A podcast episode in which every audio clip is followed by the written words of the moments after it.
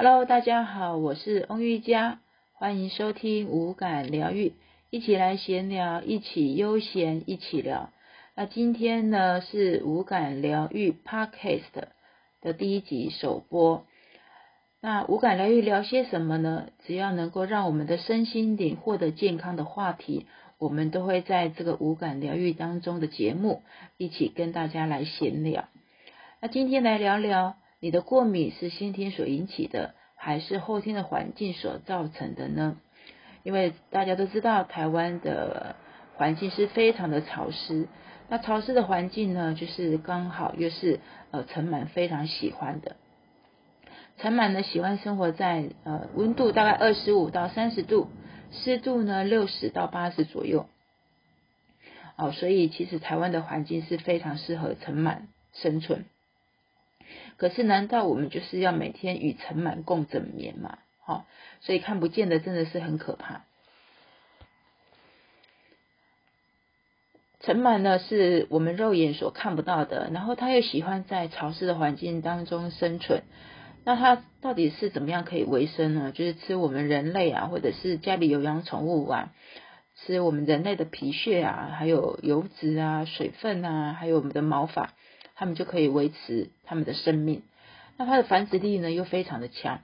好，终其一生虽然它只能活三个月，可是，在三个月当中呢，它每天可以产两到三个的卵。那每个卵呢到成虫，它就。只需要三个礼拜的时间，它又是一条好汉，又成为一个非常生命力非常旺盛的尘螨。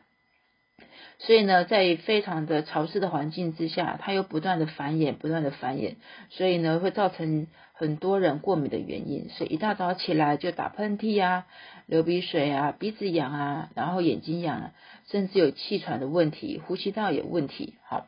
那所以呢，其实我们都不愿意自己的小孩，或者是甚至自己有过敏的状况，一大早起来就是有这些的问题，影响到我们的工作的效率，还有我们的呃注意力。求学时候呢，其实就是很害怕，就是因为这样的状况而影响到我们的专注力。所以呢，我们到底要怎么样去杜绝我们的尘螨，然后呃可以杀死尘螨？到底用什么方法可以处理这样的事情呢？啊，我们刚刚有讲了，除了就是温湿度计的控制之外，所以家里呢就是呃可以自备一个温湿度计，随时掌控自己的环境，该除湿就要除湿，然后呢该清洁就要清洁，好，这是第一个方法。那呢呃其实尘螨喜欢附着在一些棉被啊，然后枕头啊，还有我们的衣服啊、纱窗啊、沙发啊，还有。就是我们的窗帘啊、地毯等等之类的哈，一些布料，还有甚至一些布娃娃，那这些呢，反而是会成为尘螨的温温床。好，那小朋友呢，又喜欢时不时的，就是喜欢去抱啊、去亲啊，啊，所以呢，会造成过敏的，不是没有原因的哈。那这些又是看不见的，看不见的问题是最可怕的。好，然后呢，在空气中呢也会有蔓延，就是也会有尘螨的排泄物漂浮在空气中。好，它的排泄物啊，就是它可以漂浮在空气中二十分钟。好，这个二十分钟呢，可能就会造成很多人一大早起来就会先哈啾。好，然后就是呃，因为尘螨在作祟，所以衣物当中啊、布料当中，还有空气当中，就弥漫着一些尘螨。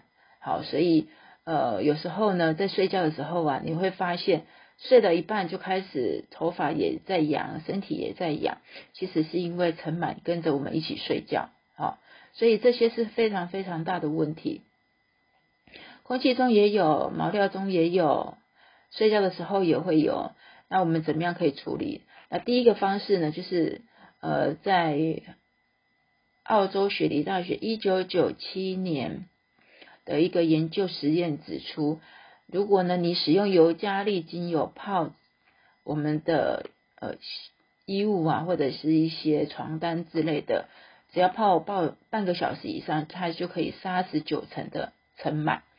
如果呢，但是你如果用一般的方式去呃洗我们的衣物，它只会杀死一半的尘螨。